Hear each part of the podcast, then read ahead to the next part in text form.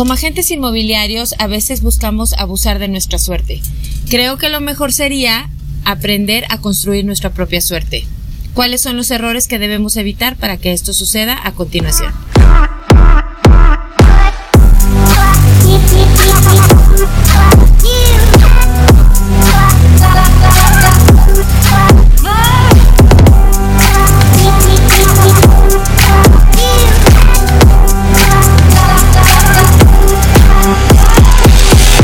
Estás? Hola.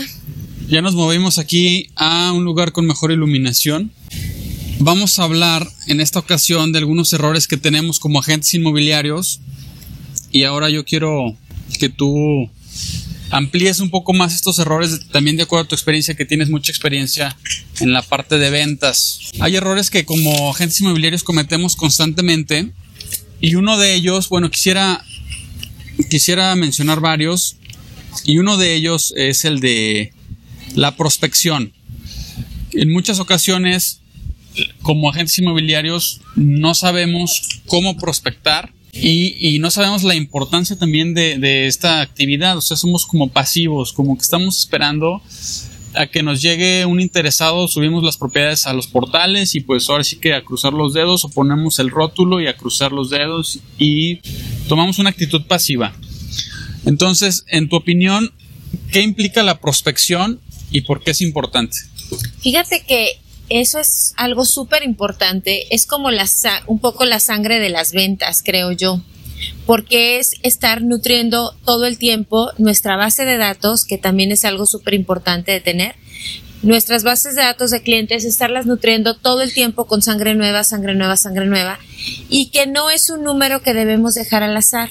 Inclusive teníamos un ejercicio, yo, yo a veces hacía en el taller de ventas un ejercicio donde determinábamos cuántos prospectos deberíamos de estar eh, sumando cada, cada día, cada semana, cada mes a nuestras bases de datos, que depende porque hay, hay una conversión, ¿no? De, de, sabemos que todos los prospectos que subamos no necesariamente van a llegar a convertirse en clientes. Entonces, basándonos en esa prospección, que más o menos, ¿qué será? 10 a 1, más es, podríamos decirlo. Este, entonces, ¿cuántos debo sumar dependiendo de cuántas ventas quiero hacer? Dependiendo de cuántos ingresos estoy buscando, dependiendo de cuánto necesita mi negocio cada mes. Entonces, muchas veces dejarlo al azar es pues no estar tomando la batuta de lo que de los resultados que yo quiero tener y es el punto medular. Pero si nos vamos a una media recomendada, creo que hablábamos de 10, ¿no? Estar sumando 10 diarios. Y ese sería como nuestra meta. Sé que no, porque aparte no es una labor fácil, ¿eh? O sea, sí es complicadito. Sí, sí. Eh, hay, hay técnicas, hay formas, que la tarjeta de presentación, que las redes sociales, que no sé. Pero creo que si podemos pensar en que nuestra meta fuera sumar por lo menos 10 diarios, pues a lo mejor no siempre los vamos a lograr, pero vamos a estar en el camino, ¿no? ¿Tú qué piensas? Así es, lo que es importante es siempre tener claro que tienes que estar sumando gente a tu base de datos. Obviamente, como platicábamos el día de ayer en un entrenamiento que tuvimos, es importante que sean contactos de calidad. No se trata solamente de sumar nombres en una base de datos, se, trata de ser intencionales y sumar contactos de calidad. Pero creo que donde muchos asesores se pierden en el camino es que no saben exactamente cómo prospectar o qué implica la prospección. Hay talleres de ventas muy, muy interesantes que hablan de 29, de 29 canales de prospección y es importante que podamos desglosar en otro podcast.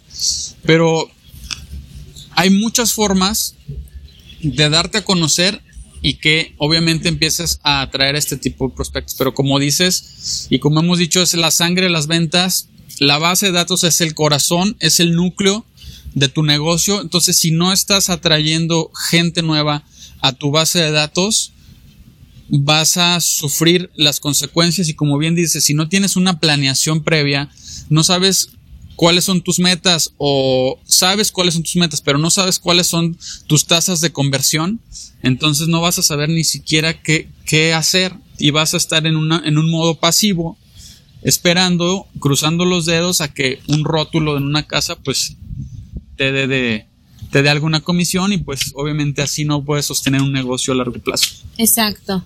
Que bueno, no sé, ahorita a ver cuál es el punto que tú tienes, pero yo lo hilo mucho con, acabas de decir, no sabes cómo venderte. Porque otro punto importante es saber que, ay, mira mi suéter, ¿dónde quedó? Que, este, que también eh, parte de la prospección es venderte tú. O sea, que es una, es una técnica y es una forma importante. Sí vendemos inmuebles, pero, pero primero nos estamos vendiendo nosotros. Creo que entonces eso tiene que ver con la imagen, tiene que ver con lo que tú estás compartiendo, con lo que tú proyectas, ¿no? Entonces creo que eso es, sería para empezar a algún punto a analizar cuál es la, qué es lo que tú estás compartiendo de ti, cómo te estás vendiendo tú como profesional, qué tanto crees que la gente te vea como profesional o no, creo que sería un punto importante para empezar a hacer esta prospección de la que estamos hablando. Sí, fíjate que ahorita que mencionas esto me gustaría poner un, un segundo error muy común y que va de la mano con lo que comentas, que es no ser una persona agradable o que no transmites confianza. O sea, tú sabes que, como dices, más que la venta de una propiedad o la venta de un servicio, nos estamos vendiendo a nosotros y estamos vendiendo confianza. Entonces, si no, si no eres una persona agradable y no transmites confianza, obviamente tu negocio se va a ver muy afectado. No sé tú qué opinas de esto. Totalmente, o sea, y, y, y, eso va más allá de la personalidad que cada uno podemos tener. Simplemente tú y yo somos bien diferentes. Este, tú eres una persona como mucho más seria, eh, sin embargo, muy agradable, ¿no? O sea, en el sentido de que no eres negativo, de que no estás con malas caras, de que no estás enojado con el mundo, ¿no? O sea, yo tengo un, modo como más sonriente, como más agradable, porque así es mi forma, no más, agradable, perdón, no más agradable, quise decir más alegre, como más sonriente, más alegre, sin embargo, igual de agradable, ¿no? Yo creo que, que para esto de la venta es bien importante tratar de hacer el clic. Este, tú, ¿cómo, cómo vas a, si quieres es crear una relación a largo plazo, que es algo de lo que es súper importante también, ¿cómo vas a crear una relación a largo plazo con alguien que no te cae bien? O sea, no hay manera. Es que yo entiendo que a veces no podemos hacer como match en química con todos los clientes, pero hay que buscar la cordialidad, la educación, la, la, buena forma, aunque no me esté, no nos estemos cayendo como, o, o, seamos, no vayamos a ser los mejores amigos, pero nos caemos o nos, nos tratamos de una manera cordial y agradable, ¿no? Creo que eso es súper importante en el mundo de las ventas y en, en, en todo, ¿no? Sí, claro. ¿Cuántas veces nos ha pasado que hay clientes que por alguna razón pues traen una actitud difícil y si uno es profesional y sabe comportarse y manejar la situación de una manera profesional, madura, resulta que luego te recomiendan, pero porque, bueno, decidiste actuar de una manera agradable, con educación, con profesionalismo, y no como hablábamos ayer incluso de estar quemando puentes, estar saliendo mal con todo. Eso justo iba a decir, y fíjate que a mí me pasó este una clienta de repente este un poco desesperada con el tema de su casa y tal.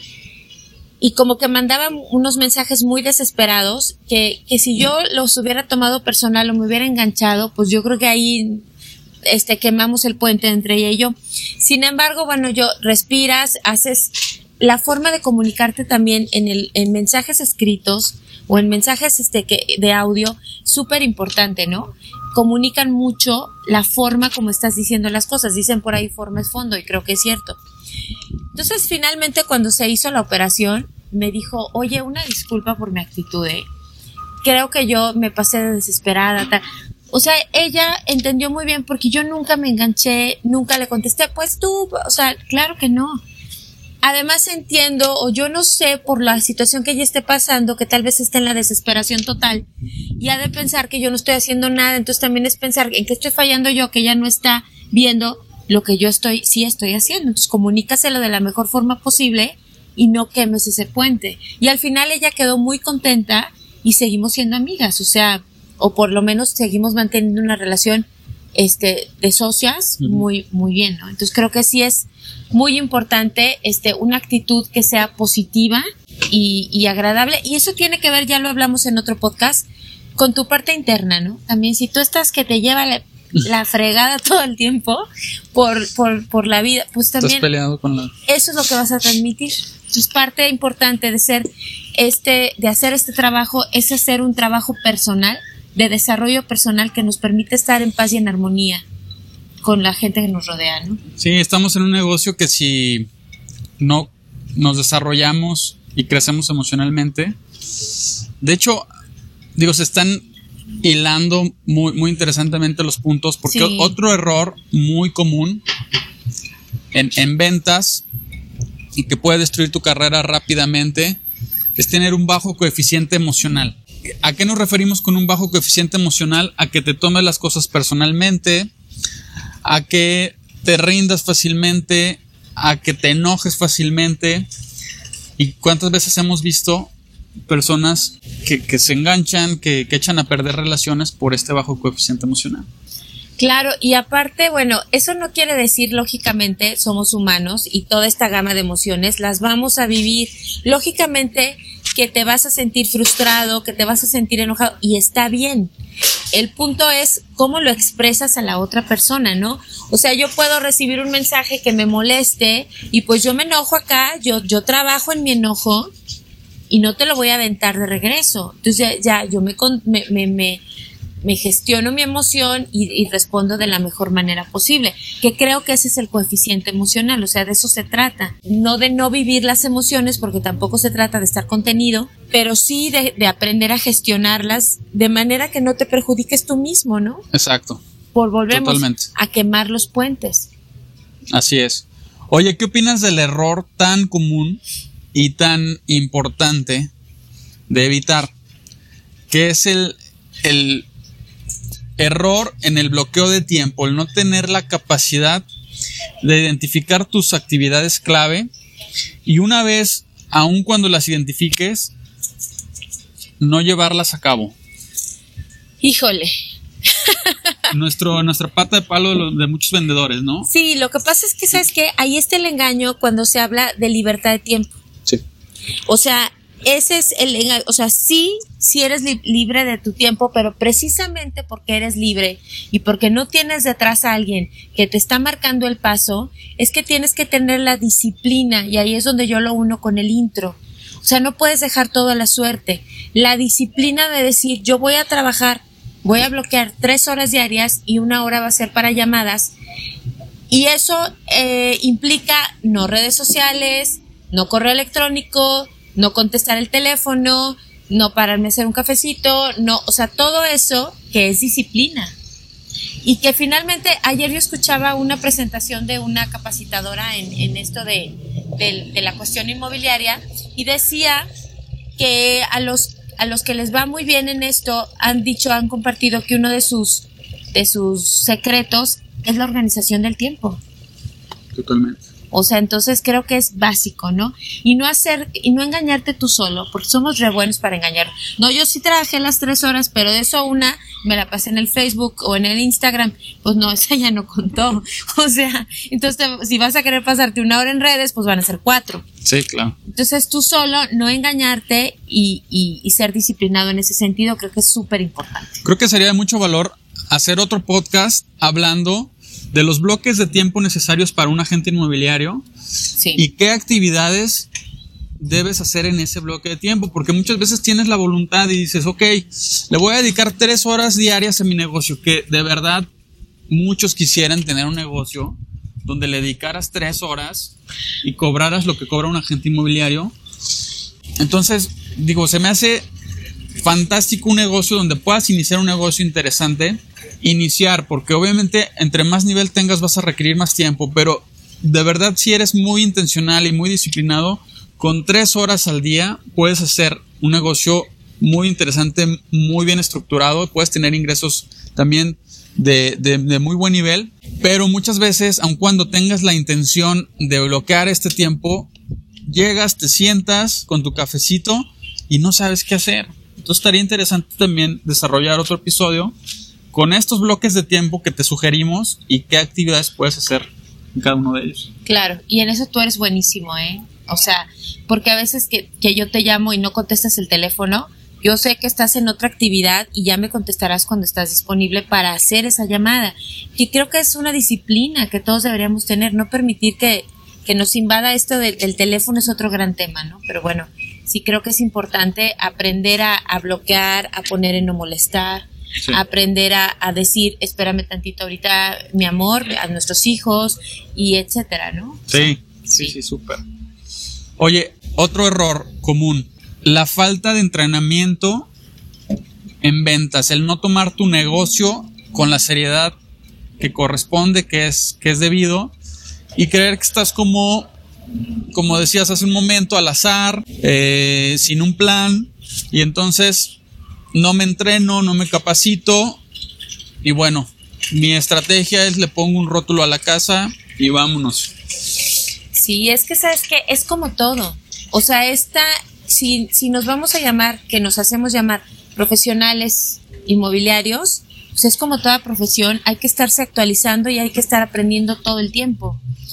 Creo que nadie lo sabe todo en nada. En ninguna, en ningún, este, en plano, en ningún tema, todo el mundo sabe todo. Entonces, qué importante es esto y en estas reuniones que luego nosotros tenemos, qué interesante se hace, ¿no? Porque uno está aparte, pues en su cabeza, si tú quieres vivir en tu cabeza y con lo que tú sabes y quedarte solo con eso, te vas a estar limitando muchísimo, que si te abres, escuchar otras personas, compartir tus experiencias, tener un método, seguir un guion, todo ese tipo de cosas que son parte del entrenamiento, creo que te va agregando y siempre aprendes nuevas cosas, ¿no? Ayer yo aprendí un par de cosas. Ahorita que hablamos, yo aprendo un par de cosas.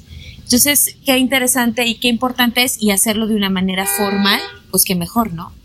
Llevar un método, tener este un, un que también es yo creo que es disciplina, ¿no?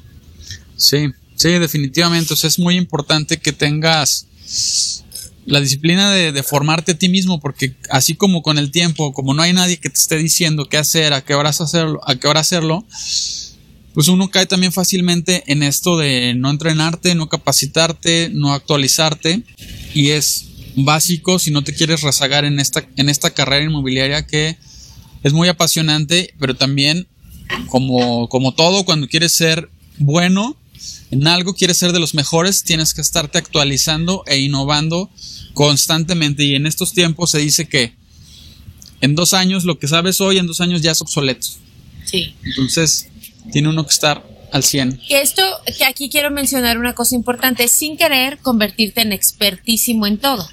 O sea, es que hay un equilibrio, porque también, por ejemplo, no, luego ahí está la gente que, que, que ya quiere ser el abogado, quiere ser notario, quiere ser evaluador, quiere, o sea, tampoco tú dentro de lo tuyo tienes que tener conocimientos sí generales de todo y aprender de todo, pero tampoco querer ser experto para poder arrancar, porque entonces caemos en, la, en el análisis del, en la parálisis del análisis, ¿no?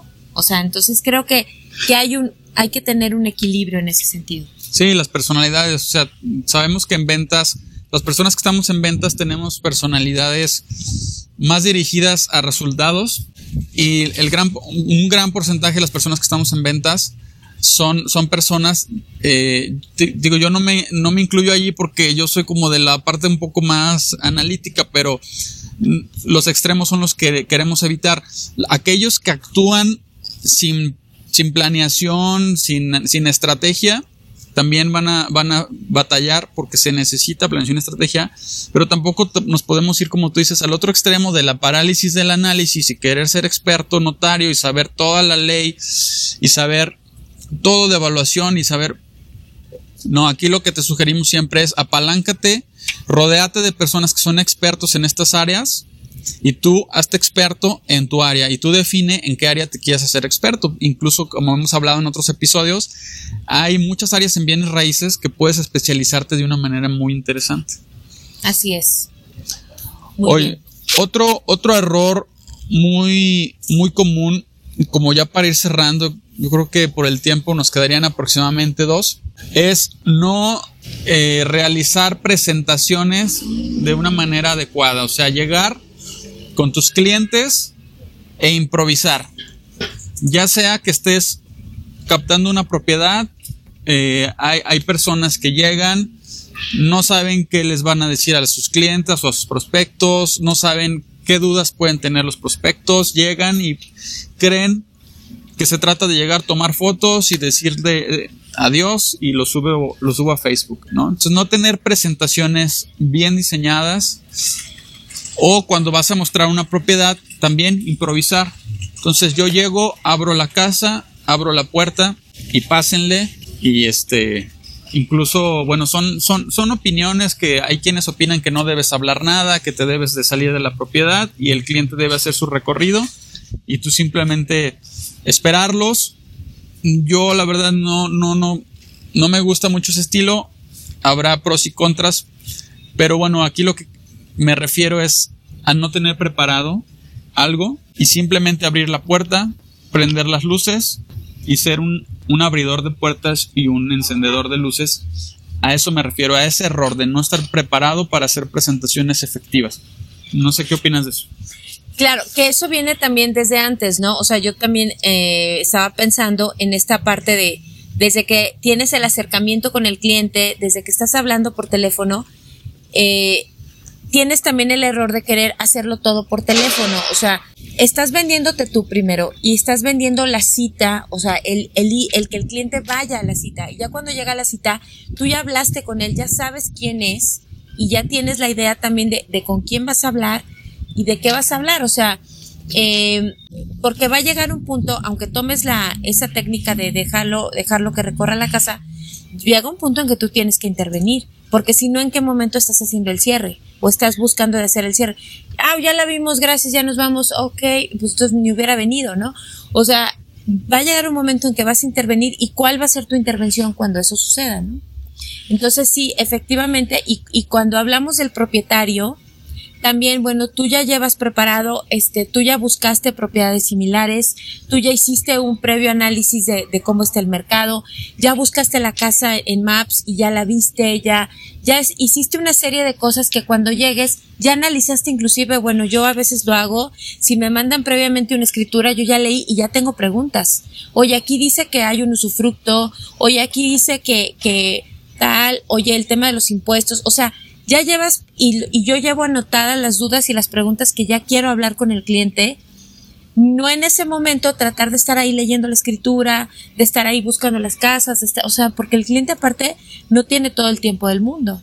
Sabemos que él va con una idea de un tiempo determinado y hay que sacarle el mayor provecho ese tiempo para, para cerrar, sea la, la, exclusiva de la casa, si, si es lo que te interesa, sea la, la venta de la casa o, el, o al menos quedar en algo muy concreto, ¿no? Yo voy a tratar de hoy sacar esto, tengo este objetivo el día de hoy, que es eh, llegar a esto con el cliente, ¿no? Entonces sí creo que lo tienes que tener previamente pensado. Sí, aquí el, el punto y a lo que eh, te sugerimos, si estás empezando en bienes raíces o ya tienes algún tiempo y no lo has hecho, es, debes de tener una presentación bien estructurada. Después podemos incluso hacer un podcast. Luego se nos olvida, lo ponemos ahí en, sí. en nuestras notitas, ¿no? Eh, preparar una presentación donde tienen un orden lógico ciertas secciones de tu presentación y obviamente esta presentación está muy enfocada en conectar con tu cliente, entender cuál es el problema que tiene y presentarle soluciones, porque muchas veces llegamos o se preparan presentaciones y es solamente hablar de ti y que tu compañía es la mejor del mundo, todos somos los número uno y prometer y prometer y prometer y hablar de nosotros. Entonces esas presentaciones creo que cada vez están quedando más en el pasado. Ahorita queremos saber de qué manera, el cliente quiere saber de qué manera me puedes ayudar y nuestras presentaciones deben estar enfocadas en nuestro cliente y en solucionar sus problemas. Y que eso va ligado, yo también tenía aquí este, anotado con el tema de la detección de necesidades. Eh, o sea, tratar de entender el, al cliente, o sea, tener esa empatía que volvemos al tema de, de ser agradable y tal. Yo creo que es ser empático. O sea, sí estoy entendiendo cuál es tu necesidad porque ya te la pregunté. O sea, ¿qué pasa si no vendes? O sea, estas preguntas que ya están establecidas, que creo que son súper importantes y algo que me parece crucial. No anteponer mi necesidad a la necesidad de mi cliente. O sea, sí es importante. Yo, yo estoy trabajando pues por, por, por ganar, no por hobby, pero una cosa me va a llevar a la otra. O sea, ponerte a ti en primer plano va a llevar a que yo satisfaga mi necesidad, pero la necesidad que primero se tiene que satisfacer es la tuya, la tuya como cliente. La mía va a ser por, por, por o sea, va a caer por consecuencia.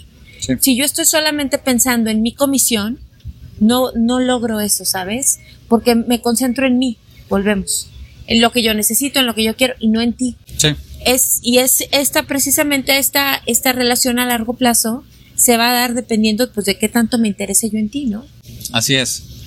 Oye, y el último error que, que tenemos aquí es, y para cerrar, está interesante, el error de estar en una actividad de ventas cuando definitivamente en tu fuero interno sabes que no estás hecho para ventas, no, no es algo que te gusta, estás en algo que no te apasiona y, y sencillamente ves que tus habilidades, tu personalidad se están desperdiciando en una actividad que no es para ti, que no es lo tuyo y sigues insistiendo en esa actividad. Sí, es que sabes que es como tú dices, esto sería tema de otro podcast, porque esto de las, ventas han sido tan, tan, tan menospreciadas en, muchos sentidos socialmente, que a veces hay gente que incluso no, no le gusta decir que está en ventas, porque por lo que quieras, ¿no? Entonces, porque si eres un profesionista, eh, hay una serie de cosas. Pero entonces creo que ahí es donde debes ser muy honesto contigo mismo y decir, ¿realmente quiero dedicarme a esto? Y, qué, qué tanto vas a enfocarte en eso si decidiste hacerlo, porque es muy celosa, es una actividad que aunque es libre, volvemos, y con eso yo quisiera cerrar, es muy celosa. Entonces, en la medida en que tú le des a esta actividad, la actividad te va a regresar. Si le das poquito, te va a regresar poquito. Si le das mucho, te va a regresar mucho. Y créeme que yo ya lo he comprobado, ¿no? Entonces, creo que sí hay que hacer un ejercicio de honestidad y si lo decidiste, enfoque sí, disciplina. Y que no tiene nada de malo darte cuenta que si no es una actividad en la que sientes que estás desarrollándote, estás creciendo eh, tu, tu potencial como persona, pues también se vale decir, esto no es lo mío, lo mío es a lo mejor estar en una actividad eh, artística, en una actividad, a lo mejor los contadores que tienen otro tipo de personalidad detrás de una computadora, un programador, que les, que les cuesta mucho trabajo la parte de ventas, también se vale y también es parte de, de, tu crecimiento decir esto no es lo mío. Pero si ya una vez que detectaste que, que, sí es lo tuyo, bueno, pues habría que tomar los caminos necesarios para crecer, pero eh, que evites este error de estar en una actividad cuando ya hiciste un trabajo de introspección eh, profundo y te das cuenta que pues no es lo tuyo. Exacto, exacto, porque bueno, finalmente es, es otra de las libertades que te da eh, trabajar en esto y creo que te va a llevar a, a, estar contento. Eso te va a llevar a ser agradable, a ser empático y eso te va a llevar a generar relaciones a más largo plazo y es, es el éxito de la, de esta profesión. Sí, tienes mucha razón. Yo creo que de ahí parte, de ahí parte todo. Sí. Hoy un gusto como siempre saludarte, saludarlos y nos vemos en el siguiente episodio. Saludos.